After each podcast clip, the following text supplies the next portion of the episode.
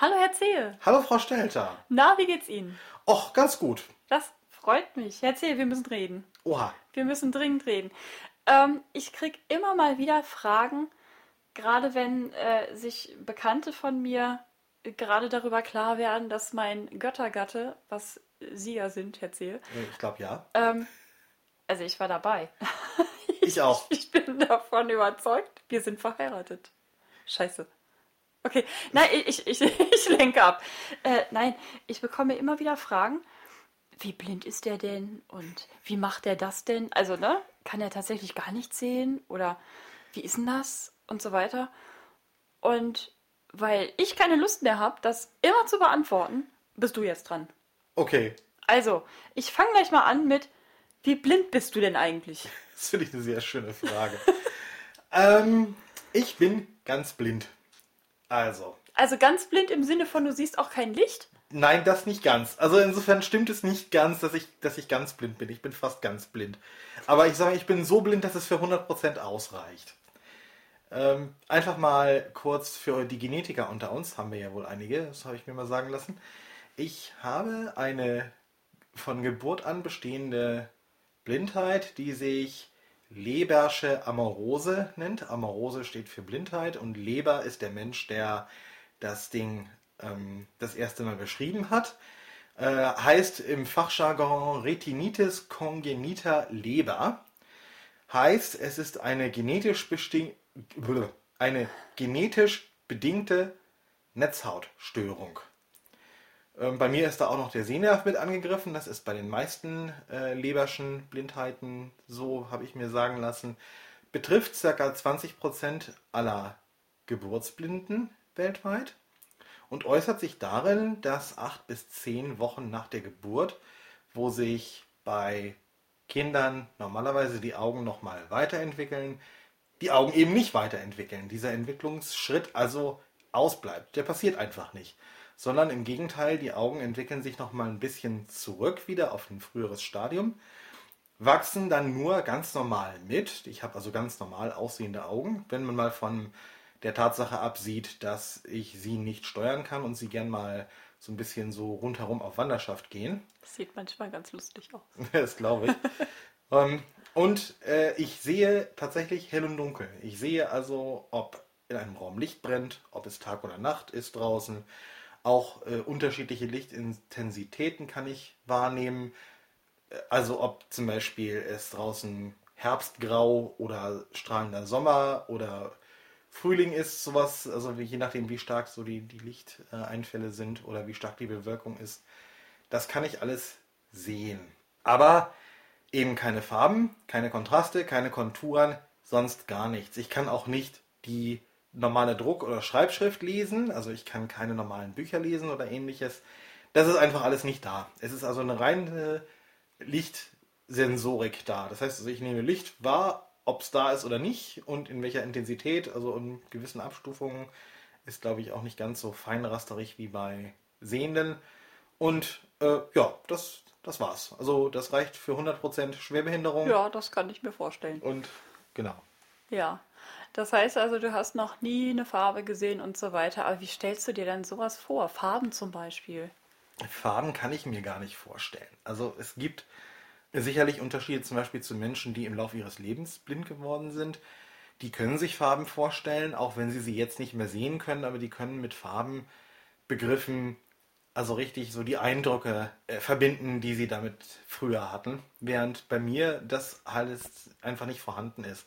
Ich kann mir Farben also nur merken, indem ich sie mit bestimmten anderen Eindrücken verbinde, sprich mit Beschreibungen, dass zum Beispiel Blau als eine relativ kalte Farbe empfunden wird, Rot hingegen als eine warme, aber auch warnende Farbe. Ne, Man denke zum Beispiel an die rote Ampel. Ja. Ähm, Grün in verschiedenen Abstufungen, entweder als sehr angenehm, sprich zum Beispiel grünes Gras, das gerade frisch gemäht ist, oder Giftgrün oder, Oder Popelgrün. äh, genau ähm, ne, also empfunden wird. Oder es gibt eben auch so Farben so wie Quietsch-Orange, wird ja gerne Ja. mal genommen. Und ähm, oder irgendwelche Lila oder Rosa oder Pinktöne. Halt Ja, so rosa, da bist du ganz großer Fan von. ne? ich, mhm, klar, also logisch. Genau, also da kann ich wirklich nur mit Begriffen oder Sinneseindrücken, sprich ne, Geruch von frischem Gras zum Beispiel, Ja. ähm, arbeiten, um, um mir da Analogien zu schaffen und den Rest einfach nur quasi auswendig lernen. Aber wie schaffst du es denn dann, dich äh, jeden Tag ordentlich anzuziehen? Also Einfach- so, so, so äh, harmonisch, im, im Sinne von harmonisch, jetzt nicht, nicht irgendwie Unterhose über die Hose oder irgendwie sowas oder äh, Socken über die Hände, sondern ähm, tatsächlich, dass das farblich harmonisch irgendwie abgestimmt aussieht.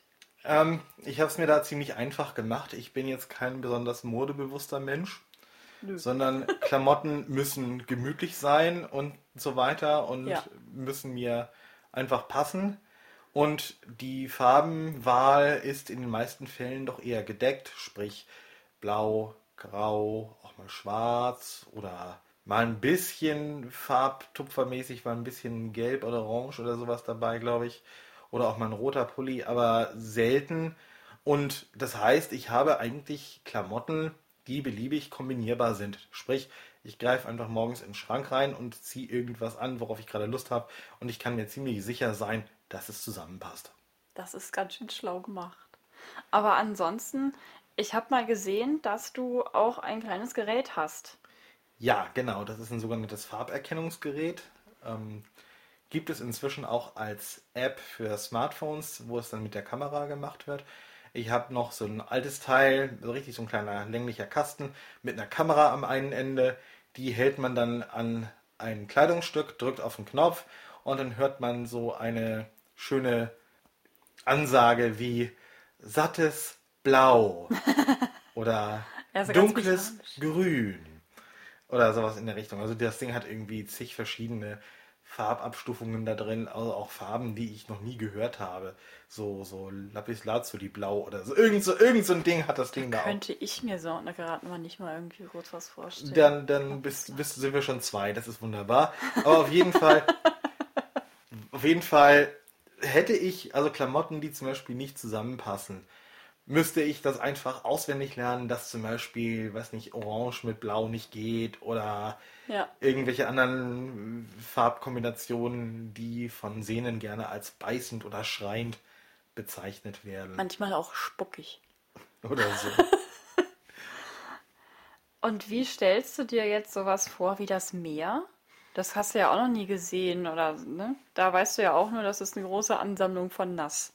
Das ist eine große Ansammlung von Nass, die im Zweifelsfall, wenn man versehentlich einen Schluck nimmt, auch ziemlich salzig schmeckt. Ja. Ansonsten kann ich äh, dazu nur sagen, hören und selbst erfahren. Sprich, einfach mal an den Strand fahren und äh, ins Wasser gehen. Barfuß, Barfuß, Wattwandern und so. Wattwandern in der Nordsee oder, Das müssen wir unbedingt mal wieder machen.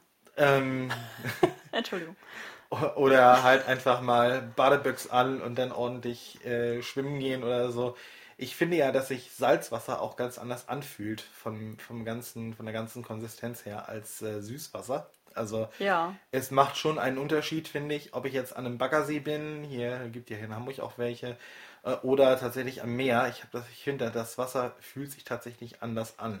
Und das merke ich durchaus. Also das ist, ähm, ja, einfach so eine sehr schöne Erfahrung, finde ich immer. Und da kann ich mir dann halt so was drunter vorstellen, indem ich es einfach erfahre. Ne? Man muss Ja. bestimmte Dinge äh, einfach erfahren, die in seiner Umwelt vorhanden sind. Ja. Und jetzt so andere Dinge wie Schiffe oder Boote, gut, Boote kann ich mir noch selber angucken, wenn ich mir irgend so ein kleines ähm, Boot dann Ja. anfasse, aber Schiffe, große Schiffe, da helfen dann Modelle weiter. Ja. Ne? Also Modelle oder Spielzeug oder sowas von, äh, von Schiffen oder verschiedenen anderen Dingen, also auch von zum Beispiel von Fahrzeugen. Ähm, wie, wie, habe ich auch als Kind viel gespielt und mir dadurch auch viele Dinge erschließen können und hatte zum Glück dann auch Eltern und Großeltern, die das gefördert haben. Ja. Und auch Tiere. Ne? Ja. Also wie, wie stell, Hund, Katze, äh, das stelle ich mir noch ganz einfach vor. Sowas hat man äh, in jedem zweiten Haushalt. Genau. Das darf man auch gerne mal kuscheln. Äh, bei Vögeln ist das ein bisschen schwierig. Die lassen sich ja schlecht anfassen. Genau. Da helfen dann häufig ausgestopfte Tiere, zum Beispiel in der berühmten Biosammlung in der Schule Ja. oder sowas weiter, dass man sich da bestimmte Tiere dann tatsächlich vorstellen kann, indem sie als ausgestopfte Modelle dann äh, äh, begreifbar sind. Wie sieht das mit Insekten aus? Ja, das ist dann schon ein bisschen schwieriger. Die, Ja, ähm, es, es gibt doch so Käfersammler oder also Insektensammler, die ganz, ganz äh, niederträchtig die Insekten einfangen und auf Nadeln aufspießen und dann irgendwie hinter, hinter irgendwelche Fenster spaßen. So, sowas durftest du nicht anfassen, ne? nee, Ich glaube, das möchtest du auch gar das, nicht. nee, oder? das möchte ich auch nicht. Ich habe mich zum Beispiel in der 9. Klasse in Bio auch geweigert, ähm, Rinderaugen zu sezieren, um Ugh. den in inneren Aufbau eines Auges näher kennenzulernen. Also das äh, habe ich mich dann tatsächlich geweigert, äh, das anzufassen. Da habe ich dann gesagt, da begnüge ich mich dann lieber mit der Theorie, wie ein Auge aufgebaut ist. Das reicht mir. Der Kelch ist ja Gott sei Dank an mir vorübergerollt. Das, das musste ich persönlich nie machen. Warst du das nicht, der mir mal erzählt hat, äh, mit einer Schlange oder so?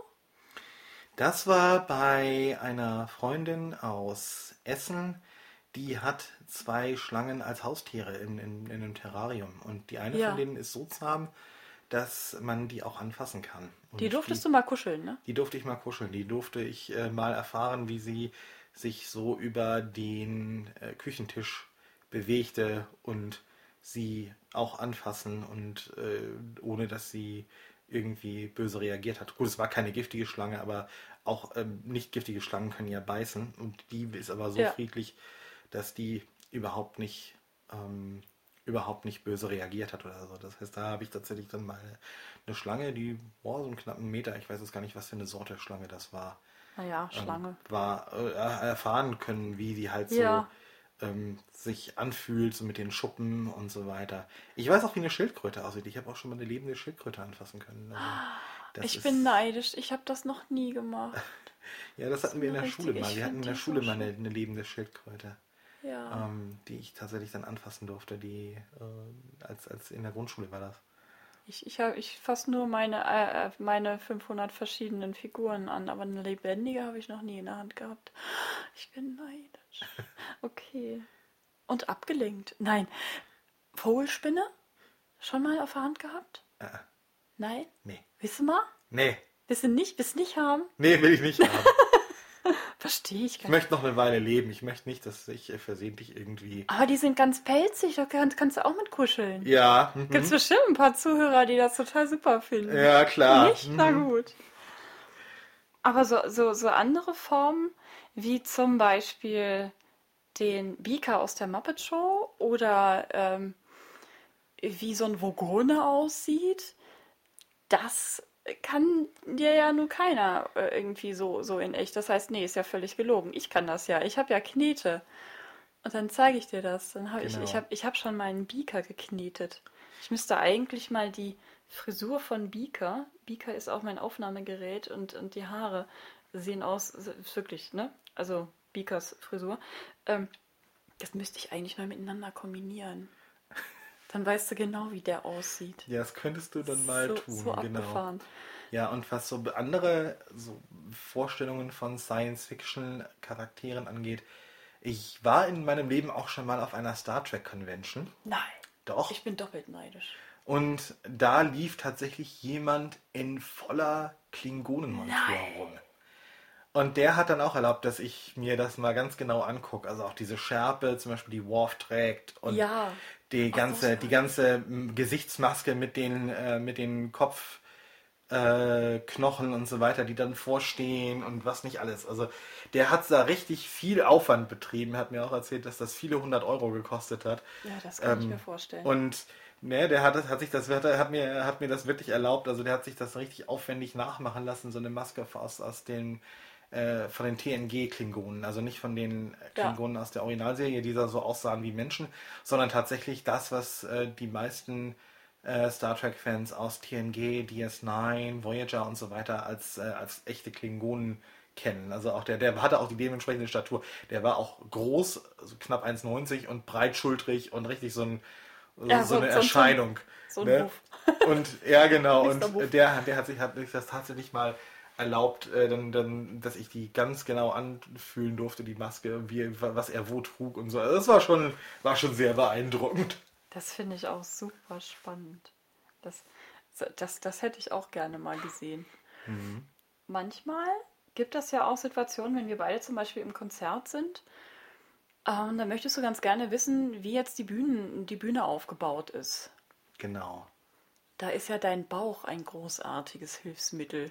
Richtig. Und zwar für dich, wenn du mir nämlich Ja. dann den Aufbau der Bühne auf den Bauch malst. Gerade neulich bei dem besagten Erasure-Konzert aus der letzten Folge Ja. wieder passiert. Sprich, da hast du dann einmal die Draufsicht, also praktisch von die Vogelperspektive und Genau. äh, sagst mir an, von wo aus wir gucken.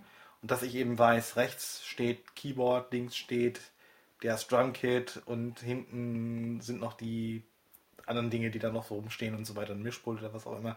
Und hinten heißt dann eben wirklich von uns weg in der, im, Ja. im hinteren Bereich der Bühne. Also das, ähm, Das hilft, hilft eben auch auch sehr. gut, ne? Auf jeden Fall, auf jeden Fall. Das ist also immer sehr hilfreich, wenn du mir sowas dann beschreibst und mir das dann aufmalst, wie sich das dann darstellt. Das Einzige, was ich nicht kann, und das konnte ich auch schon als Kind nicht, aber das ist bei uns ja in der Regel kein Problem, perspektivische Zeichnungen. Wenn also 3D-Objekte wie ein Haus in eine zweidimensionale Zeichnung gebracht werden, sprich, wo man nur Länge und Breite zur Verfügung hat. Und dann das, was sozusagen in der dritten Dimension, in der Perspektive ist, irgendwie von einem weg äh, irgendwie schmal zulaufend oder irgendwie so ge Ja. gezeichnet wird. Das kriege ich nicht geregelt, wie das dann tatsächlich gemeint ist, wo das dann in der dritten Dimension eigentlich hingehört. Weil ich Objekte als dreidimensional begreife und dieses perspektivische Sehen, einfach weil ich nie gesehen habe, ähm, mir völlig abgeht. Also das war auch so eine Sache, da sind auch äh, diverse Lehrer während der Schulzeit dran verzweifelt. Nicht nur in Kunst hatten wir das, in, in Mathe hatten wir das Thema auch irgendwann mal und äh, trotz Modellen, die ich mir anfassen konnte, wo dann sozusagen dreidimensional wieder das zweidimensionale dann abgebildet worden war, also nochmal doppelt verwirrend. Ähm, hab, ich habe es nicht verstanden und ich verstehe es bis heute nicht. Also das sind so, Naja, so Dinge. ja auch nicht. Es gibt Blinde, die können das, ich kann es nicht und ich muss es auch nicht können. Nee, hilft ja auch. Das hilft dir nicht im Alltag, ist eigentlich Blödsinn. Das ist, äh, wir kommen gut klar. Genau. Auch so. Ähm, eine Frage, die auch recht äh, häufig gestellt wird, ist, wie sehen Erinnerungen in deinem Kopf aus? Sehr lebendig. Sprich, ich äh, entweder, es gibt zwei Möglichkeiten. Entweder höre ich sie wie ein Hörspiel oder ein Film, Ja, der abläuft, also als wenn ich einen Film gucke. ja. Oder ich erlebe sie im Nachspüren sozusagen mit den Sinnen nach. Also erinnere mich, wie Dinge sich angefühlt haben unter den Füßen oder den Fingern oder wie sie geklungen haben, wie sie gerochen haben. Manchmal auch geschmeckt, wenn es um Essen geht oder ähnliches. Also das ähm, sind so die beiden Möglichkeiten. Entweder laufen Szenen wirklich so ab wie ein Film oder ein Hörspiel äh, vor meinem inneren Ohr, in diesem Fall nicht vom Auge. Oder sie sind tatsächlich äh, Kombination aus Erinnerungen an Sinneseindrücke. Also richtig so, wie, Ja. wie, wie, wie ich sie damals erlebt habe. Das ist quasi wie, wie bei mir, nur ohne gucken. So. Als Stichwort Film ansehen. Wie machst du das, einen Film ansehen? Ähm, zum also, einen, wenn, also wenn, wenn wir beide jetzt vor beschreib das mal eben, wenn wir beide vor dem Fernseher sitzen. Vom, vom Fernseher und wir gucken uns jetzt eine Folge Boston Legal an.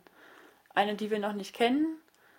Und, äh, und so, wie ist das? gut, ich, das meiste bei Boston Legal zum Beispiel oder auch bei Star Trek oder vielen anderen Serien, die ich gucke, ähm, ist Dialog gesteuert. Das heißt, da trägt der Dialog die Handlung voran. Und wenn es dann um bestimmte rein optische Dinge geht, da bin ich dann darauf angewiesen, dass A, entweder es eine Audiodeskription gibt, also eine beschreibende Tonspur dabei. Das ist nur selten der Fall und leider meistens nur bei zielgruppenspezifischen Filmen, sprich zum Beispiel. Wenn Behinderte vorkommen. Richtig, genau. Oder so wie bei Dingen wie ähm, Tatort, den ich schon seit Ewigkeiten nicht mehr geguckt habe, weil ich irgendwie die Handlung relativ langweilig finde.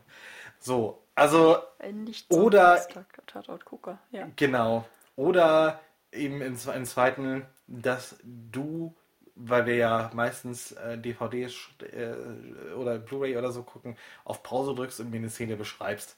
Weil es Ja. zum Beispiel ja so gewisse Interaktionen zwischen Charakteren gibt, die dann nonverbal ablaufen, die aber entweder total wichtig oder total lustig oder beides sind. Ja, und Ähm, meistens muss ich mich dann vorher erstmal ausschütten vor Lachen, bevor ich dir etwas erklären kann. Genau. Da muss ich mich erstmal wieder beruhigen. Also ein, ein Film, der normal anderthalb Stunden läuft, kann bei uns dann schon auf zweieinhalb Stunden anwachsen. Genau. Aber mit Spaß. genau. Mit es gibt viel Spaß. Es gibt dann so gewisse Filme, wie zum Beispiel ähm, Ich einfach unverbesserlich. Das haben wir versucht, da bin ich Ja. abgeschnallt. ja. Das ging gar nicht. Das Also, geht überhaupt nicht. Gerade so, gerade viele, viele Zeichentrickfilme sind halt wirklich hauptsächlich über das Optische witzig. Nemo ist was anderes, der König der Löwen ist was anderes, aber sowas, was äh, in der Hauptsache auf gezeichneten Slapstick rausläuft, wie ich einfach unverbesserlich zum Beispiel, ist halt einfach, das, das kann man auch nicht. Ich müsste eigentlich, ich müsste dann wirklich alle fünf Sekunden Pause machen und schnell erklären, was jetzt gerade passiert ist, worüber ich mich kaputt lache. Das ist einfach nicht drin. Genau. Das geht einfach nicht. Aber sag mal, wie ist das jetzt? Gehst du gerne ins Kino dann eigentlich? Eher nicht so. Also ich bin früher öfter mal ins Kino gegangen. Das Problem ist aber gerade bei Filmen, die auch viel über die Optik gearbeitet haben, habe ich dann einen Teil immer nicht mitbekommen. Weil man eben es A, so gut wie keine Audiodeskription gab, oder inzwischen gibt es das ein bisschen häufiger, aber eben nicht so viel. Äh, oder B, äh, es nicht möglich war, das in der Schnelle der Zeit zu beschreiben. Weil im Kino du ja einen Film nicht pausieren kannst. Ne? Ja, und so leise, da- das ist dieses Wispern, das ist ja auch für die Mitgucker ziemlich lästig. Ja, Und dann passiert dann am, äh, schon wieder das nächste Wichtige und so weiter. Das ist ganz schön doof. deshalb gehe ich heute eigentlich nicht mehr wirklich ins Kino, sondern warte halt die inzwischen ja nur noch so zwei, drei Monate ab, bis der Film dann in irgendeiner Form digital erscheint. Genau, Ähm, dann und dann gucken wir den zusammen und dann haben wir viel. Spaß dabei. Mit Pausetaste. Ich habe gehört, es gibt aber auch eine App, da, eine, App, eine App dafür. Ja, es gibt eine App, die heißt Greta. Ich habe sie selbst noch nicht probieren können, weil irgendwie äh, es ja en entweder die Gelegenheit fehlte oder die Filme mich nicht interessiert haben, ähm, die da so äh, beworben wurden. Aber es gibt inzwischen eine App, die auch Filmen eine Audiodeskription über die App gibt oder mit äh, die Filme mit einer Audiodeskription ausstattet, sozusagen, Ja. äh, die es eigentlich gar nicht haben. Sprich, das ist eine ich weiß nicht, ob es irgendwie eine, eine, über, die, über, die, über eine Community geht oder ob das anderweitig irgendwie, ein, wer das einspricht. Jedenfalls sind das Filme, die eigentlich ohne Audiodeskription produziert wurden. Die wird dann nachbearbeitet und dann über die App synchron zum Film eingespielt. Dass man sozusagen mit Ja. einem Knopf im Ohr die Audiodeskription bekommt und ansonsten den Film verfolgt. Habe ich selbst aber, wie gesagt, noch nie ausprobiert, weil irgendwie entweder Ja. das Interesse oder die Gelegenheit nicht da war. Naja, vielleicht dann nächstes Wochenende, ne? Wenn der Film, den wir uns demnächst angucken Dann wollen, tatsächlich in, da in ähm, Greta drin ist. in Greta drin ist. Genau. Ähm, wie sieht das mit anderen Medien aus? Hörbücher, richtige Bücher. Du, Ich- du bist doch auch so ein. So Ich ein bin ein absoluter Fan von E-Books. ja, Also seit die Amazon Kindle App für iOS zugänglich ist für Blinde, sprich die eingebaute Sprachausgabe VoiceOver, die Bücher lesen kann, ist das also mein meine Lesestoffquelle Nummer eins. ja. Ähm, ich äh, beziehe eine inzwischen zwei Science-Fiction-Serien. Einmal die Perry Roden Neo. Ich habe also nicht die ganz alte Perry Roden-Serie gelesen, sondern ich habe äh, angefangen mit der Perry Roden Neo. Und da kommt alle zwei Wochen donnerstags ein neuer Band raus. Eigentlich freitags in den Buchhandel, aber donnerstags schon zu Amazon. Und dann steckst du erstmal vier, fünf Stunden in einem Buch fest. Genau. Und ich habe Da meine Ruhe. bin ich, da bin ich dann erstmal immer ähm, drin gefesselt und äh, lese, aber auch sonst lese ich gerne inzwischen E-Books, auch lieber als Hörbücher, denn obwohl die meisten kommerziellen Hörbücher in Deutschland von sehr guten Schauspielern vorgelesen werden, ist mir das in der Regel zu unruhig. Es ist nämlich so, dass diese Schauspieler den Charakteren verschiedene Stimmen geben. Also äh, die Stimme verstellen und um so da Leben reinzubringen. Mir ist das immer zu unruhig. Ich will mich auf den Inhalt konzentrieren äh, und mir ein eigenes Bild davon machen, von, Ja. von den Leuten, von den Personen, von den, von den Dingen, die passieren. Und wenn dann also eine Frau spricht und als nächstes dann der Bösewicht, der dieser Frau was ganz Böses will, ähm, ist das schon weird, ja. ist das schon auf Dauer sehr nervig. Ne? Ja, Zumal anstrengend. ein, ein Schauspieler, der verschiedene Autoren liest, äh, auch immer nur ein gewisses Repertoire an Stimmverstellungen haben kann. Und äh, die klingen dann irgendwann alle immer ziemlich gleich. Und das ist dann schon sehr nervig. Und da habe ich das dann lieber eine sehr ruhige, gleichmäßige Stimme, wie bei VoiceOver zum Beispiel, die mir dann die Bücher vorliest, wo ich dann zum Beispiel auch nochmal einen Absatz zurückgehen kann, ohne Probleme, um mir zum Beispiel auch mal so die Schreibweise von Dingen anzugucken, die da im Text vorkommen. Auch die Namen von Leuten oder so. Und vor allem dann nicht immer noch abgelenkt werde von verschiedenen Stimmen, durch die, die man da dann vorgesetzt bekommt. Und ganz schlimm, bis auf wenige Ausnahmen, sind die äh, Hörbücher, die von den blinden Hörbüchereien in Deutschland aufgelesen werden. Das sind dann immer nur so semi-professionelle ähm, Geschichten und das ist dann teilweise sehr anstrengend. Da gibt es einige gute Sprecher, aber auch viel ah, Leute, die es vielleicht besser nicht getan hätten. Das ist leider so. Und deswegen äh, bin ich da zum Beispiel Ja. überhaupt nicht mehr dran interessiert. Und E-Books erscheinen einfach auch quasi immer gleich, gleichzeitig zum, Ja, zum äh, gedruckten Buch. Und sie sind auch nicht gekürzt. Also die Bücher aus, äh, die Hörbücher aus den Hörbüchereien der Blinden, also der hier Blindenhörbüchereien, die sind auch nicht gekürzt, aber viele kommerzielle Hörbücher sind gekürzt. Und man hat in den, in den richtigen Büchern, in den gedruckten bzw. E-Books, dann den vollen Text. Und das ist mir eigentlich schon ziemlich wichtig. Insofern bin ich inzwischen ein sehr großer Fan von E-Books und habe da auch inzwischen doch einige, eine ganz gute Sammlung angesammelt. Also wenn man das Ja. alles in Blindenschrift haben wollte, Ja, stünde unsere Wohnung komplett voll. ja. Ein kurzes Wort noch zu Blindenschriftbüchern. Die sind so riesig. Du hast mir das mal gezeigt. Da ist ja ein, ein Harry Potter Band, ähm, ist ungefähr von den Dimensionen ungefähr drei, vier Mal so. Drei, viermal so groß in der Fläche Ja, Und dann ähm, kannst du davon ausgehen, so ein Band wie der erste oder zweite Harry Potter sind so vier oder fünf. Dann der dritte, vierte, sechste, siebte sind circa sechs oder sieben Bände. ja, Do jeweils doppelt besch doppelseitig beschriebenes äh, Papier. Und der fünfte, das ist ja dieser Riesenwälzer von über 1000 Seiten in Normalschrift, ähm, der hat dann bestimmt seine acht oder neun oder zehn Bände oder sowas. Ich weiß nicht, wie viele es genau sind. Und allein das, also diese, so eine Harry Potter Sammlung, würde quasi fast schon eine ganze Schrankwand füllen. Also das ist schon ziemlich, ziemlich heftig. Und äh, sie sind eben viel teurer als Bücher in Normaldruck oder E-Books. ja, Sind viel größer, viel schwerer, viel unhandlicher. Also ich könnte die nicht so ohne weiteres einfach mal in, in Urlaub mitnehmen. Ohne dass man vielleicht, wenn man ein Auto fährt, ein ganzes Auto nur mit den Büchern vollpackt. Äh, Und äh, ansonsten eben auch die Tatsache, es wird aus Kostengründen und aus äh, logistischen Gründen nur ca. 5% aller erschienenen Druckerzeugnisse überhaupt in Blindenschrift übertragen. Und das heißt, man würde sehr viel verpassen und man hat auf vieles einfach auch keinen Zugriff, wenn man in Anführungsstrichen nur Blindenschriftbücher liest. Ja, da kommt dann natürlich auch das Internet mit ins Spiel, weil dadurch du auch die Chance hast, eine Tageszeitung zu lesen und das tagesaktuelle Geschehen mitzuverfolgen. Richtig, also das Internet ist in ganz vielerlei Hinsicht ein absoluter Segen. Ein Medium, auf das ich um keinen Preis der Welt wieder verzichten möchte.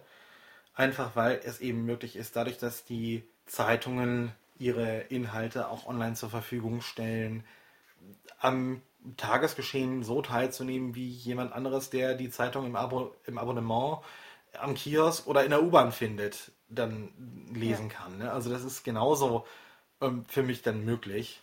Und im Gegensatz zu vielen anderen wäre ich zum Beispiel auch bereit, für Artikel, die mich interessieren, im Internet, äh, sag ich mal, zu bezahlen, einfach weil ich ja die, genau dieselben Informationen bekomme.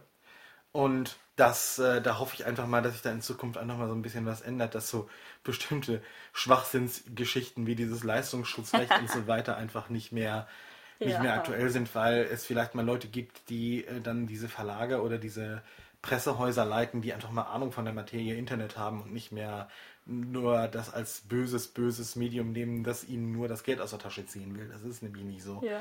Äh, die Leute, die da im Moment halt immer noch alle an der Verantwortung sind, die haben absolut keine Ahnung von dem, was sie da tun. Und das ist schon sehr nervig. Erzähl, wie hast du lesen und schreiben gelernt?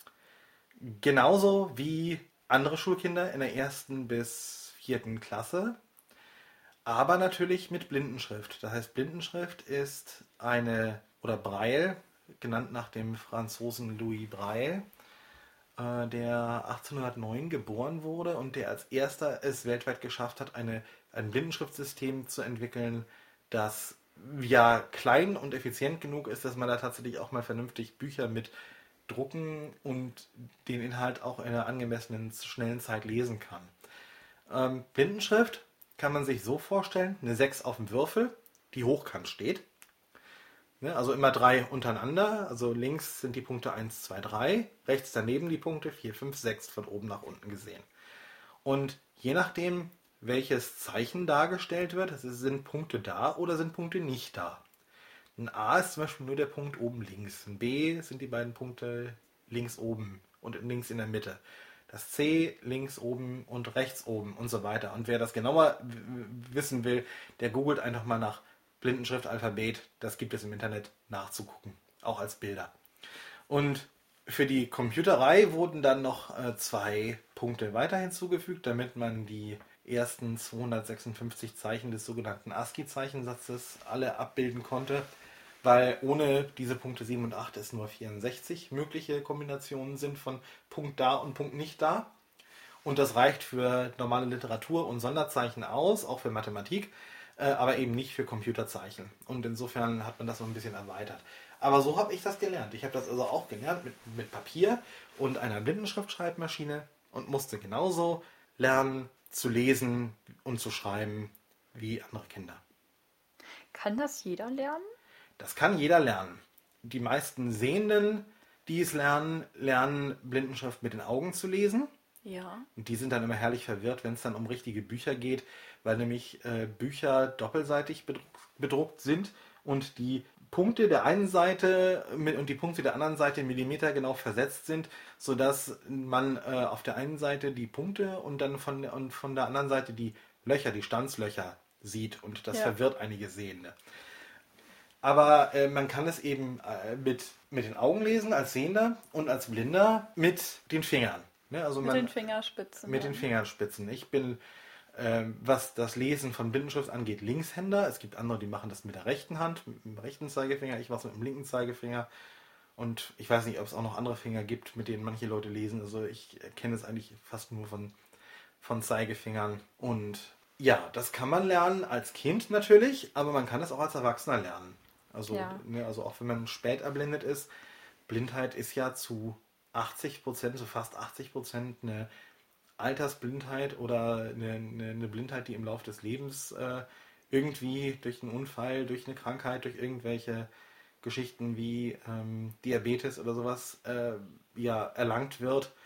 Das kann man also eben auch als, als Sehender im Nicht-Kindesalter lernen. Manche lernen es dann auch noch genauso gut, manche lernen es nicht so gut. Manche lernen es vielleicht auch gar nicht, das gibt es auch natürlich. Ich habe mal gehört, dass die Empfindlichkeit der Fingerspitzen mit den Jahren abnimmt.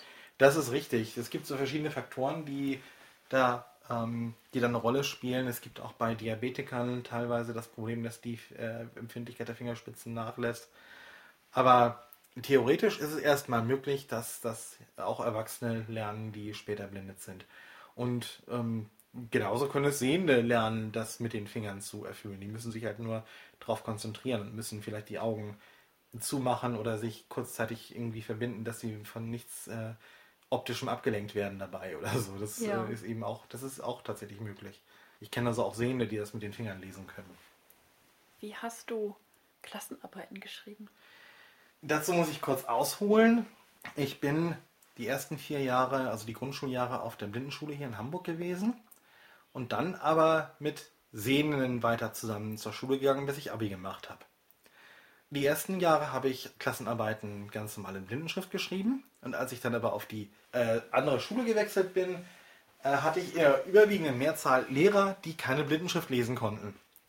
Und da habe ich dann die Arbeiten auf einer Schreibmaschine geschrieben. Richtig auf einer mechanischen Schreibmaschine mit Typen, die aus dem Stand bei Tastendruck sich vorne ordentlich auf so ein Papier gehauen haben. Ja, äh, eine kleine Zwischenfrage hatte ich gerade. Du sagtest gerade, du hättest in Blindengeschrift geschrieben. Der klassische Cookie versteht, also ich, ne, versteht unter Schreiben, ich nehme einen Stift in die Hand und male Zeichen auf. Das kann für dich aber ja eigentlich nicht gelten. Also du hast dich ja jetzt nicht hingesetzt und hast da, oder hast du da, hast du da irgendwie gestanzt von Nein. Hand. Nein, nein. Also ich gibt- weiß, es gibt solche Stanzen. Es gibt solche Stanzen, das ist aber sehr aufwendig und sehr mühsam. Und vor allem, man muss ähm, spiegelverkehrt schreiben, wenn man mit diesen Tafeln, mit diesen Sticheltafeln schreibt. Es Ja, gibt Leute, die können das, aber äh, ich, ich konnte es auch mal und ich kann es bestimmt auch wieder, wenn ich mich wieder reindenke. Aber es ist wirklich sehr mühselig. Man schreibt also Sehr auf den lästig. Kopf und von Ja. rechts nach links, damit es nach hinterher auf dem Papier richtig rum von links nach rechts auftaucht. Ja, und du hast das dann, das ist, war so eine Blindenschrift-Schreibmaschine oder Genau, oder eine richtig eine Blindenschrift-Schreibmaschine, in die man das Papier einspannt und dann mit sechs Tasten und einer Leertaste, gut, dann gab es noch eine Rücktaste und eine Zeilenschalttaste gab es auch noch, richtig das Papier mit mechanischem Druck gestanzt hat. Also Jeden richtig Buchstaben einzeln mit, mit mehreren Fingern. jeden Buchstaben einzeln mit mehreren Fingern und später, als dann die sogenannte Kurzschrift dazu kam, sprich, wo man dann auch mal ganze Wörter mit einem einzigen Buchstaben abkürzen konnte, dann entsprechend schneller mehr, mehr Inhalt in kürzerer Zeit, auch eben in Kurzschrift. Dann, Ja, das muss ja ewig lange dauern mit, mit so einer Schreibmaschine. Och, das geht eigentlich. Also mit, mit dem entsprechenden Training kann man auch als Blinder sehr schnell auf so einer Maschine schreiben. Das ist durchaus äh, sehr, sehr gut möglich, wenn man das richtig gut kann. Zu meinen besten Zeiten habe ich, um ein komplettes Blatt Papier voll zu schreiben, zwei, drei Minuten gebraucht. Das ist äh, äh, nicht schlecht. Das äh, schafft manch einer mit dem Zehnfinger-Blindschreibsystem äh, im Computer nicht. Gut. Eine Blindenschriftseite ist aber auch nur circa ein Viertel äh, Schreibmaschinenseite. Also das muss man auch äh, bedenken. Das ist Ja. wesentlich weniger Inhalt. Aber Na klar, weil, ist weil eben- die Zeilen größer sind. Das ist ja, Ja, ganz logisch. Genau, es ist eben möglich und aber es ist auch dementsprechend laut. Also Blindenschriftmaschinen Ja. sind laut. Ja, und jetzt nochmal zurück zu den Klassenarbeiten. Wenn du mit Cookies zusammen, also ich sage immer Cookies, weil mein Herr Zehe, der, ne, Derjenige welche? derjenige welche, mein, mein Göttergatte, ähm, der sagt manchmal, oh, Cookies. Oh, oder, ma, ihr Cookies immer mit euren Farben oder sowas. Ähm, ich schweife schon wieder ab. Entschuldigung. Wenn du mit, mit Cookies zusammen in der Schule warst und du selber dann an der Schreibmaschine oder so, äh, ich, ich glaube, das äh, hast, hast du gemacht, ne? Dann die, Ja. die Klassenarbeiten an, in Schreibmaschine äh, geschrieben hast. Hat das nicht gestört? Manchmal Also, schon, wenn es nicht die Möglichkeit gab, manchmal schon, wenn es nicht die Möglichkeit gab, das in einem anderen Raum zu tun. Aber in der Regel gab es die Möglichkeit, in einen extra Raum zu gehen, Ah. um dort äh, die Arbeit zu schreiben. Ne? Also in, unser, in unserem Klassenraum, den wir lange Jahre hatten, gab es einen Nebenraum, der durch eine Tür und eine Glasscheibe getrennt war, in dem dann auch noch ein Tisch stand, wo ich mich dann hingesetzt habe und da dann losgeschrieben habe. Ähm, Das heißt, die anderen haben es dann zwar noch gehört, aber nicht mehr so laut. Ich habe gerade voll den Verhörraum bei, bei, der, bei, bei der Polizei oder so im, im, im Kopf. Nein, nein, nein, nein, nein, so schlimm war es nicht. Keine Sorge, das war einfach nur ein, nur ein, Glasscheibe und ein, Gemein, ein Gemeinschaftsraum, ein Gemeinschaftsraum, in dem halt auch noch ein paar Tische standen und ein Schrank mit irgendwelchen Sachen und, und so weiter. Und, äh, und, und da hingen dann auch teilweise damals dann Poster von irgendwelchen Popstars an den Wänden und so weiter. Da haben, wir- das haben wir uns da, drei Jahre hatten wir den Raum, siebte bis neunte Klasse, da haben wir uns das richtig gemütlich eingerichtet. Das finde ich ziemlich cool. Du hast das auf einer Schwarzschrift-Schreibmaschine dann gemacht, ne? genau. Schwarzschrift ist, ist das, was wir Cookies lesen können. Ja, genau. Heißt deshalb so, weil sie für uns eben nicht fühlbar ist. Das ist also Schrift, die ist für Blinde nicht fühlbar und nicht vorhanden, insofern schwarz. Achso, ich hätte jetzt gedacht, das wäre wegen der Tinte. Ja, kann man auch äh, so bezeichnen, ähm, obwohl es ja Weil auch schwarze Schrift... Farbbänder und so. Ja, schwarze Farbbänder, das ist richtig.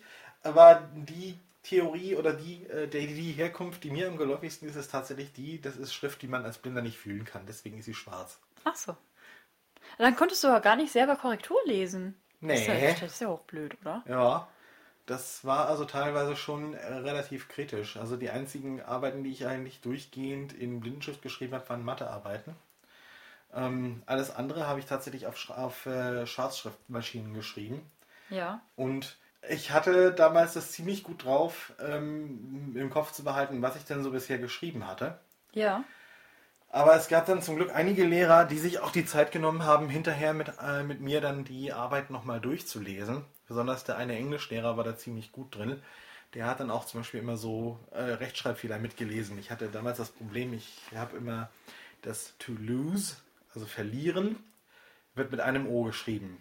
Und lose, das ist dasselbe, aber nur mit, mit, aber mit Doppel-O, äh, ist etwas, wenn etwas locker oder lose ist.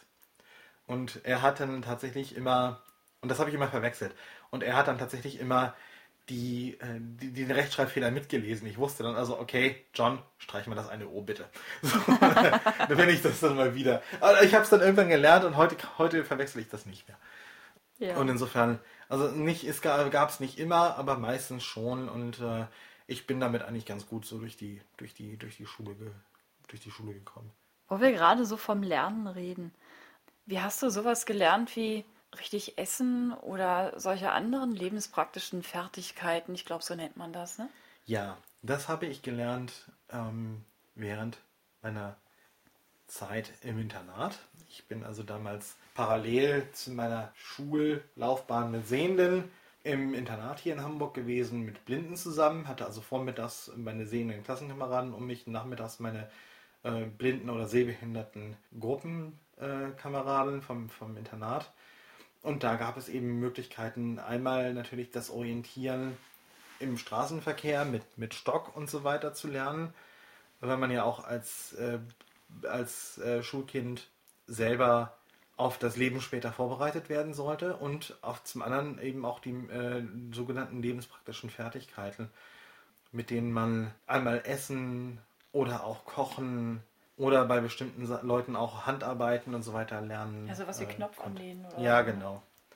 Genau sowas. Ne? Und ähm, das war also zusätzlicher Lernstoff. Man hat also als, als ähm, blindes Kind durchaus mehr Lernstoff als seine sehenden Kameraden in dem Ja. Sinne, weil es mehr Dinge gibt, die man als Blinder lernen muss. Das ist einfach so, weil man sich die einfach nicht abgucken kann. Also ein, ein, sehendes Kind äh, guckt irgendwann seinen Eltern auf die Finger, guckt, wie die essen und äh, braucht dann vielleicht auch ein bisschen ähm, Hilfestellung, aber so kriegt es dann irgendwie alleine hin. Aber das fällt bei einem blinden Kind ja weg. Das heißt, das muss das tatsächlich erklärt bekommen. Und äh, wenn das eben so ist, dass es Eltern nicht ähm, machen oder es keine Frühförderung gibt äh, in dem Sinne, dann wird sowas später gelehrt im Internat oder in solchen Okay. Geschichten. Also heute wahrscheinlich eher viel über Schulhelfer und Frühförderung und ähm, verschiedene andere Inklusionsgeschichten, weil heute ja Inklusion viel weiter, weiter verbreitet ist als bei uns damals. Äh, und viel mehr Kinder, auch blinde Kinder am Wohnort zur Schule gehen und so weiter. Aber damals war das halt hauptsächlich die Quelle des, des Wissens sozusagen im, im Internat, in dem man war. Diese, diese Schulungen, die gibt es ja auch für Erwachsene, die gerade im Erblindungsprozess quasi drin sind. Richtig. Wird dann, glaube ich, über die Blindenvereine und so angeboten, wenn ich Ja. das richtig verstehe. Über Blindenvereine, über sogenannte Reha-Maßnahmen. Also es gibt auch freie Reha-Trainer, die sowas dann vermitteln. Ich glaube, Und- das wird dann auch von der Krankenkasse übernommen, ne? Ja, das wird auch über die Krankenkassen finanziert. Einfach, das gehört dann zum, zur Wiedereingliederung ähm, dazu. So, ein Erblindungs, äh, so eine Erblindungsgeschichte ist dann ja auch ein sehr einschneidender, äh, einschneidendes Erlebnis und äh, als Reha-Maßnahme wird das dann von den Krankenkassen übernommen. Und nochmal Stichwort Mobilitätstraining. Da lernst du ja auch, dich äh, mit Stock zu bewegen, aber was mir ab und zu mal so zugetragen wird, ist, dass Leute dich sehr dafür bewundern, dass du dich ohne Stock in deiner eigenen Wohnung so gut auskennst und nicht ständig irgendwo gegenläufst. Warum nicht? Ähm, nun, ich sag's mal so, äh, der offensichtlichste Grund ist, ich habe diese Wohnung selbst mit eingerichtet. Alles hat seinen festen Platz. Alles Man- hat seinen festen Platz. Meistens. Meistens, genau. ähm, Manchmal stelle ich auch was in den Weg aus Versehen. Oder er selber. Oder ich selber, genau. äh, und ansonsten, Dann wird mein Karton durch die Gegend gekickt oder geflucht oder so, aber ansonsten, ja. richtig. Also das sind so, das sind so Dinge, das sind Umgebungen, in denen man äh, täglich sehr viel Zeit verbringt. Das sitzt einfach irgendwann. Und bei mir, ich habe zum Glück eine sehr gute Orientierung und so weiter, sitzt sowas dann auch sehr schnell in Fleisch und Blut sozusagen, dass ich weiß, wo ich bin, auch in Relation zu anderen Gegenständen oder in einem Raum oder ähnlichem. Und das sind einfach so Sachen, über die denke ich gar nicht nach. Das ist einfach da. Das ist das, das, äh, das ist einfach, ich habe die Wohnung mit eingerichtet. Ich entscheide selbst oder eben wir zusammen, wenn wir was Neues einrichten, wo was hinkommt. Ja. Und ähm, dann, dann ist das Teil des Gesamtbildes, das ich Ja. von, von meiner Umgebung habe. Bilder sind ja nicht nur optisch, sondern auch plastisch und fühlbar und, und begreifbar und so weiter. Und für dich Ja. ja auch hörbar. Also manchmal klingt die Wohnung dann ja auch anders. Also Wenn, wenn wir das Altpapier mal wieder rausgeschafft haben, klingt es der Hall wieder ganz anders. Genau, genau. Und das äh, überträgt sich natürlich auch äh, auf die Umgebung oder auf, auf, auf Wege, die man re regelmäßig geht, ähm, dass man die dann auch sehr gut kennt. Gut, da würde ich nie ohne Stock laufen, weil der Stock einfach ein äh, Hilfsmittel ist, das die nächsten Schritte, die ich mache, vor mir auf dem Boden absichert. Ne? Also Ja. da, dafür ist der Stock ja da, dass der dafür sorgt, dass man keine Bordsteine runter oder rauf oder keine Treppen runter oder rauf fällt oder nicht irgendwo gegenläuft, was in ähm, ja quasi Fuß bis Brusthöhe ungefähr ist. Also alles, was, was von, von Fuß bis Brusthöhe ist, kriegt man irgendwie mit dem Stock gut abgedeckt. Was so oben drüber ist, wo man mit dem Stock sozusagen drunter laufen kann, wie irgendwelche Hebebühnen von Lastern, die ganz hochgefahren sind oder so, da kann das schon mal passieren, dass man Gefahr läuft, sich den Kopf zu stoßen oder irgendwelche Zweige, die von äh, Bäumen oder Büschen auf Augenhöhe in den Weg ragen oder sowas, da, die kriegt so ein Stock dann nicht mit. Ja. Aber alles andere kriegt so ein Stock halt dann mit. Und ähm, das ist auch immer ganz, ganz wichtig, dass dieser Kontakt zum Boden immer vorhanden bleibt. Also es gibt durchaus äh, Leute, die einem helfen wollen. Das ist ja durchaus gut gemeint. Aber die dann auf die Idee kommen, einen, den, einem den Stock sozusagen hochzuziehen, hochzunehmen, um den als Leitstrahl zu verwenden, von wegen, da musst du langlaufen. ne? Also als, als Zeigegerät verwenden und nicht, nicht, denen nicht klar ist, wofür der Stock eigentlich da ist, nämlich dafür da, die Schritte vor einem auf dem Boden abzusichern. Ne? Die denken dann wirklich, so, der Stock könnte als eine Art Laserpointer-Ersatz oder sowas dann genommen werden, von wegen, da musst du langlaufen. Und da bin ich dann auch wirklich immer so, ich bin eigentlich ein sehr ruhiger, ausgeglichener Mensch, was den Straßenverkehr angeht. Aber in solchen Situationen meckere ich die Leute dann auch tatsächlich an. Von wegen, lassen Sie meinen Stock in Frieden. Weil der tatsächlich nicht in die Luft gehört, sondern auf dem Boden. Und Ja. nirgendwo anders hin. Du hast auch mal gesagt, du äh, orientierst dich auch ein bisschen am Echo und an Geräuschen. Ja, das ist richtig. Also ich mache ja Geräusche. Einfach dadurch, dass ich mich bewege, dass der Stock irgendwie auf dem Boden rollt oder tippt oder ähnliches. Und ähm, meine, meine Schuhe machen Geräusche. Und meine Kleidung im Zweifelsfall auch. Oder auch Autos, die an mir vorbeifahren, machen Geräusche, die ich woanders so orten kann. Und so höre ich zum Beispiel, ob ich an der Wand entlang laufe, ob es neben mir Büsche sind oder Bäume und, oder ob ich äh, unter Bäumen hindurchlaufe und ähnliches, ohne dass ich da extra hinfassen muss. Das höre ich einfach. Und Ja. das ist, ja, man könnte es wohl so ein bisschen als Fledermausortung bezeichnen. Es gab jetzt ja neulich die letzte Folge Wetten das und da gab es auch einen Blinden, der ähm, so diese so, so, so, so Fledermausortung macht, der läuft dann immer so schnippend durch die Gegend. Mache ich nicht. Gott Äh, sei Die, Dank. Technik, die Technik ist aber im Grunde eine ähnliche. Er macht einfach auch Geräusche, Ja. mit denen er dann bestimmte Ja. Dinge orten kann. Ähm, ich weiß nicht, ob er auch mit Stock lief oder nicht oder sowas. Äh, äh, Ja, diese- wir haben es uns nicht angeguckt. wir haben es uns nicht angeguckt, genau. Und äh, die Technik äh, nutze ich schon von Kindesbeinen an, in, in, indem ich einfach alle Geräusche, die so um mich rum sind, in meine Ortung mit einbeziehe. Ich habe halt nur vergessen, das zu vermarkten. Hätte ich vielleicht mal machen sollen. dann hätte ich heute vielleicht einen ganz tollen Ruhm, dass ich irgendwie der, der Erfinder der Fledermausortung war. Na, so ist es jemand aus Amerika, der irgendwann mal gemeint hat, oh, das mache ich jetzt mal und erzähle das mal Ja. irgendwelchen Leuten, die finden das bestimmt ganz spannend. Naja, egal. Was mir gerade einfällt, so ein Kind kommt ja, so ein blindes Kind kommt ja nicht gleich mit Stock auf die Welt. Äh, wann hast du gelernt, mit Stock zu laufen und was war vorher? Viele Löcher im Kopf, das weiß ich. Ja, ich habe durchaus die eine oder andere Narbe auf der Stirn, die von äh, ungestümen äh, Tobe-Geschichten über den Hof oder, oder in einem Fall dann- auch dann äh, durch eine Badeanstalt ähm, zeugen und ähm, man hat halt ab und zu auch mal an irgendeiner Mülltonne gebremst oder so. Also das ist alles vorgekommen und ja, mein Gott, man ist halt das Kind eben auch ähm, Sehr, sehr wild und mal unbedarft, wild ja. und, und, und ungestüm und so weiter. Ja. Und ich bin als Kind, ich bin ja in den 70er Jahren geboren und äh, die ersten Jahre auch aufgewachsen. Ähm, da darf man nicht vergessen, damals gab es noch wesentlich weniger Verkehr als heute. Vor allem Ja. da, wo ich aufgewachsen bin, gab es wirklich sehr wenig Verkehr. Da Ja. konnte man also auch äh, gefahrlos auf der Straße laufen als Kind, auch als blindes Kind. Und wurde weithin von irgendwelchen Autofahrern gesehen, weil es einfach sonst keine Autofahrer gab. die, die hatten also rechtzeitig äh, die Möglichkeit abzubremsen oder so. Und man hat ja auch selber dann die Autos früh gehört und ist zum Beispiel dann auch an den Straßenrand gelaufen oder so. Also ich bin viel mit meinem Opa unterwegs gewesen. Ich bin auch viel mit meinen Eltern unterwegs gewesen. Klar, in der Stadt natürlich dann immer an der Hand, später am Ellbogen, ne, wie das dann Ja. eben so gehört. Äh, aber auch sonst eben viel freigelaufen und kannte meine Umgebung dann auch ziemlich gut, ziemlich schnell. Das habe ich auch schon als kleines Kind sehr gut gekonnt, mich zu orientieren. Und ähm, ja, gelernt habe ich das dann während der letzten Grundschuljahre und dann äh, weiter ausgebaut während der Pubertät.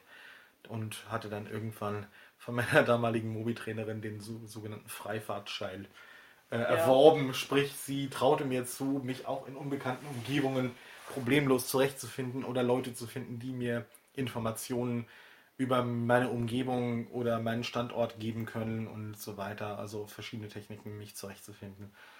Und das ähm, wird heute natürlich auch erweitert durch, äh, durch Apps wie Blind Square von, äh, auf, auf dem iPhone, die ich so verwende mit, mit, mit äh, Knochenleitkopfhörern, damit die Ohren nicht bedeckt sind.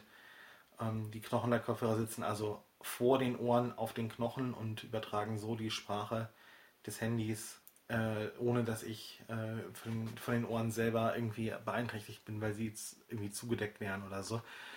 Und wenn ich also in der um, fremden Umgebung bin oder so weiter, nutze ich halt dort die Richtungsangaben und die Informationen über Straßenkreuzungen und ähnliches als zusätzliche Navigationshilfe, um mich zurechtzufinden. Habe ich also hier in Hamburg schon genutzt, habe ich in Düsseldorf schon genutzt, habe ich aber auch in Kanada, in Toronto, wenn ich da geschäftlich unterwegs war, schon verwendet. Also ich finde das super, dass das auch im Ausland funktioniert. ja, ja, ja, denn die App kommt eigentlich aus Finnland Okay.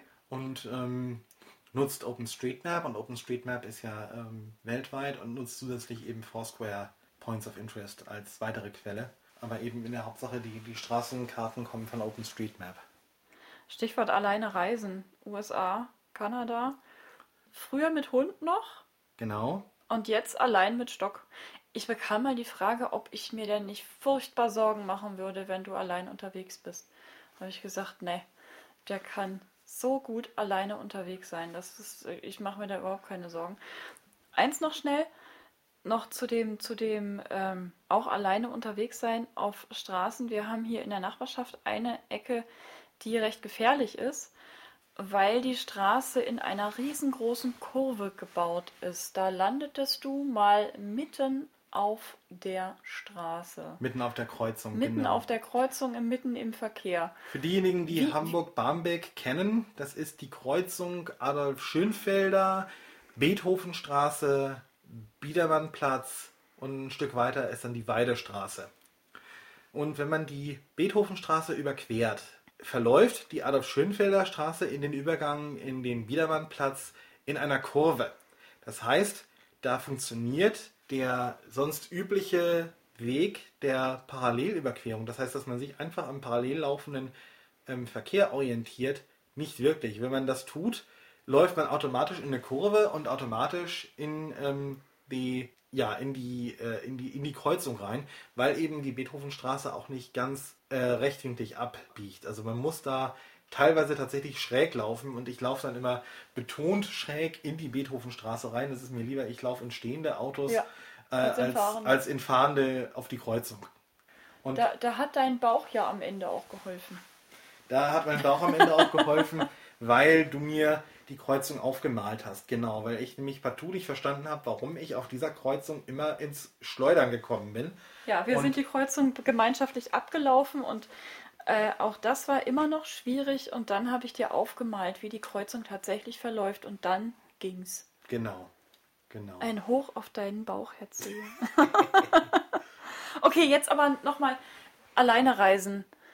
Kanada, USA. Warum? Also nicht, warum reist du alleine, sondern wie kommt das, dass du da überhaupt hin musst?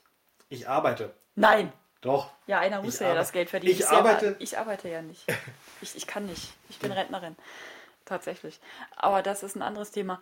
Du arbeitest. Ich arbeite für Mozilla. Das sind die, die den Firefox Webbrowser bauen. Bin dort zuständig für alles rund um die Barrierefreiheit für Menschen mit Behinderungen.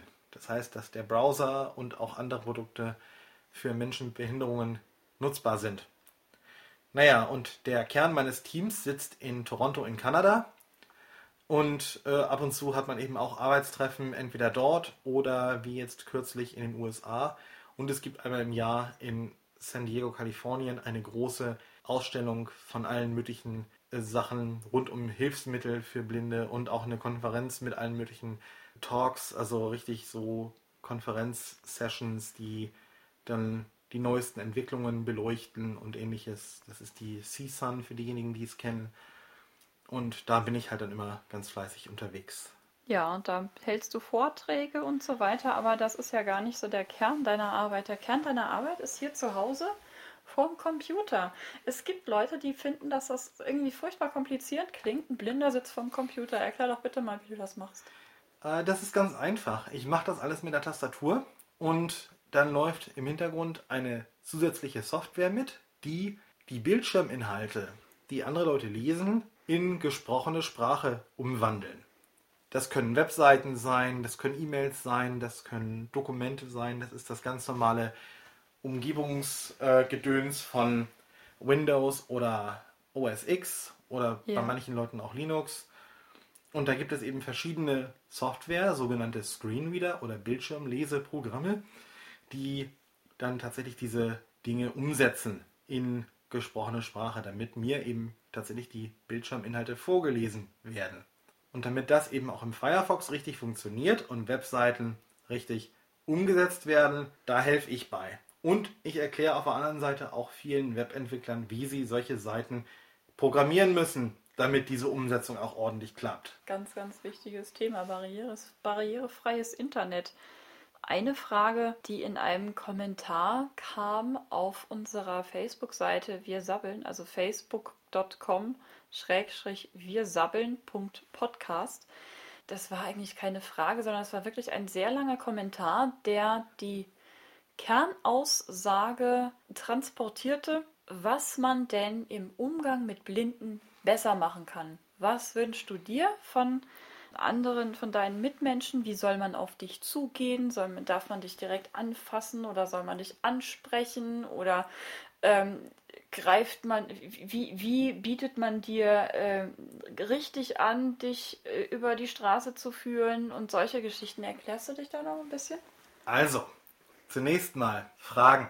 Fragen kostet nichts. Und bitte nur fragen, nicht ungefragt anfassen oder wie es früher mir, wie es mir früher häufig passiert ist, einfach mal am Ellbogen schnappen und mitziehen, wenn man glaubt Ja. zu wissen, wo der Blinde gerade hin möchte, wenn er an der Ampel steht. Oh, der möchte ganz bestimmt rüber. Ist nicht immer der Fall. Meistens schon, aber eben nicht immer. Und vor allem ist es unhöflich.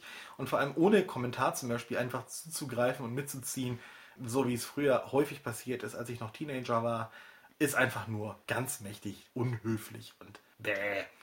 Also Fragen. Gerne höflich fragen, ob man helfen kann.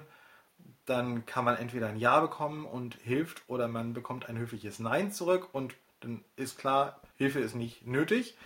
Ähm, Ja, und dann bitte auch nicht beleidigt sein. Das ist völlig in Ordnung. Genau. Manchmal steht ein Blinder auch einfach nur rum und wartet Oder steht rum, weil er gerade rumstehen will. Genau. Oder so. Oder steht rum, weil er genau zuhören will, wie zum Beispiel bestimmte Verkehrsströme Ja. laufen, damit man sich klar wird, wann man zum Beispiel eine Ampel überqueren kann. Das kann also durchaus mal passieren, dass ein Blinder mal zwei, drei Ampelphasen einfach nur dasteht, um den Ampeln, um den Ampelphasen zuzuhören, damit er weiß, wann er die Straße überqueren kann. Denn viele Ampeln in Deutschland haben ja immer noch keine Signalgeber. Und Ja. da bleibt uns dann wirklich nur die Möglichkeit, die Verkehrsströme zu hören. Vielfach werden ja diese Blindenampeln dann auch von Bürgerinitiativen wieder verscheucht, von wegen, das stört uns nachts beim Schlafen, dieses Knacken. So laut ist das Knacken gar nicht. Genau. Und wenn man sich dann mal überlegt, wie, um, um, um wie viel sicherer eine Blindenampel eigentlich ist, dann müsste man sich dieses Geknacke und ab und zu mal Gefiepe doch einfach gefallen lassen, oder? Sehe ich schon genauso, ja. Sehe ich genauso. Ach, wie, Ansonsten. wie, wie man, Entschuldigung, Ja. wie man eine Blindenampel auslöst, das habe ich auch erst lernen müssen. Das funktioniert nicht automatisch, sondern an diesen Sensoren für unsere Hände ist unten drunter ein Knopf. Wenn ihr den drückt von unten an der Blindenampel, Blindenampeln erkennt man an einem leisen Knacken und an Lautsprechern.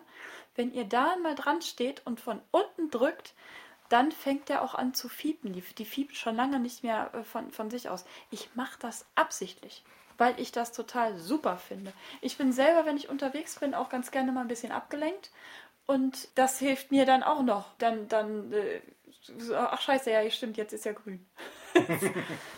also, probiert das ruhig mal aus. Genau. Spread the word. Genau. Eine andere Sache, die mir immer noch mal wieder passiert, gerade wenn wir zusammen unterwegs sind, ähm, die sich manche Leute auch gerne noch mal ganz mächtig hinter die Ohren schreiben können.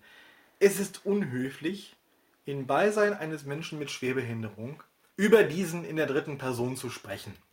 Ja. Indem zum Beispiel die Begleitperson gefragt wird, was möchte er oder sie denn haben? Passiert heute immer noch ab und zu. Ja, nicht ich- mehr, nicht ja. mehr so häufig, aber es passiert immer, immer noch. Früher noch viel häufiger, äh, gerade von älteren Menschen, aber heute passiert es eben teilweise auch immer noch. Leider. Und das Erstaunliche ist, das Phänomen kenne ich nur aus Deutschland. Das kenne ich nicht aus Kanada oder den USA oder England oder sonst wie. Ich kenne das tatsächlich nur aus Deutschland, dass ich gefragt werde, dass ich nicht gefragt werde, was möchten Sie denn haben, auch wenn ich eine vielleicht sehende Person dabei habe, sondern dass diese sehende Person häufig gefragt wird, was möchte er denn haben? Häufig bist es inzwischen du. Ähm, Ja. und so weiter, aber und, und so weiter. Also wenn hier das jemand hört, der oder die, ne, zum Beispiel sowas wie im, im, im, im, Einzelhandel oder im oder bei, Im, bei Restaurant, Restaurant oder, oder so ist. Oder was ne? auch immer. Oder man, man steht gemeinsam beim Bäcker und äh, dann dann, ne, ich, ich, ich antworte dann ja gerne, sorry, ich kann nicht hell sehen, mein Mann kann gar nicht sehen, der kann aber hören und reden. Fragen Sie ihn doch einfach selber. Genau, sehr schöne Antwort. Mag ich jedes Mal. Und ja, also wer, ne, das, das, sind, das sind so Dinge, die passieren tatsächlich immer noch. Und da können auch Menschen mit anderen Schwerbehinderungen immer noch ein Lied von singen, ähm, dass das denen regelmäßig auch noch passiert. Und das muss, das muss nicht sein. Das ist unhöflich, das ist ja quasi auch respektlos und es ist verletzend. Und es muss nicht sein. Das ist einfach, Ja. das ist einfach unnötig. Das muss tatsächlich so sein. Herz Stichwort Restaurant. Fällt mir gerade noch ein. Manchmal werde ich auch gefragt oder manch, manchmal äh, wird dir auch, obwohl du ja offensichtlich äh, nicht gucken kannst, eine Speisekarte hingelegt. Noch kurz ein Wort, wie wir das machen. Wenn wir zusammen essen gehen, lese ich dir die Speisekarte vor. Ja. Und wenn du alleine essen gehst, da gibt es ja auch eine App. Es gibt für, für jeden Geschiss gibt es eine App. Es gibt auch dafür eine App. Ich schwöre. Genau. Es gibt eine App, mit der man inzwischen richtig schnell und richtig gut Schriftstücke lesen kann. Das ist der sogenannte KNFB Reader. Kostet ein bisschen was, ist aber sein Geld wert. Schweineteuer ist, aber geile Scheiße. Es Ja. ist echt der, der letzte Genau. heiße Scheiß für Blinde. Es ist wirklich ganz ernsthaft super. Diese App ist super. Gibt es für iPhone, denke ich. Ne? Ja. Äh, für, für Android äh, ist, ist der, glaube ich, noch nicht. Nee, genau. Aber es ist wirklich der, ist der Hammer. Ja, allerdings. Und also ab, absolut, absolut großes Kino. Und wenn das halt mal irgendwie aus irgendwelchen Gründen nicht funktionieren sollte, was ja durchaus mal möglich ist, weil auch hier der grafischen Gestaltung ja keine Grenzen gesetzt sind. Entweder hat man sich vielleicht schon vorher über das Internet informiert, über die äh, angebotenen ähm, Speisen und Getränke, oder man fragt einfach einen Ober. Ja. Was gibt's denn als Tagesgericht oder irgendwie Zum so? Beispiel. Es ist einem ja der Mund gewachsen, Gott sei Dank. Genau, So, Marco, wollen wir abschließend noch ein kleines bisschen philosophieren? machen wir. Ich habe ich hab eine Frage noch bekommen. Ein Zitat, entweder von Helen Keller oder Immanuel Kant. Wer das rausgehauen hat, das ist nicht ganz klar. Nicht sehen können, trennt von den Dingen, nicht hören können, trennt von den Menschen. Wir können ja jetzt nur darüber reden, also aus eigener Erfahrung, wie das ist mit dem nicht sehen können. Trennt dich das von Dingen? Nö. Gut, das ist ein schönes Schlusswort.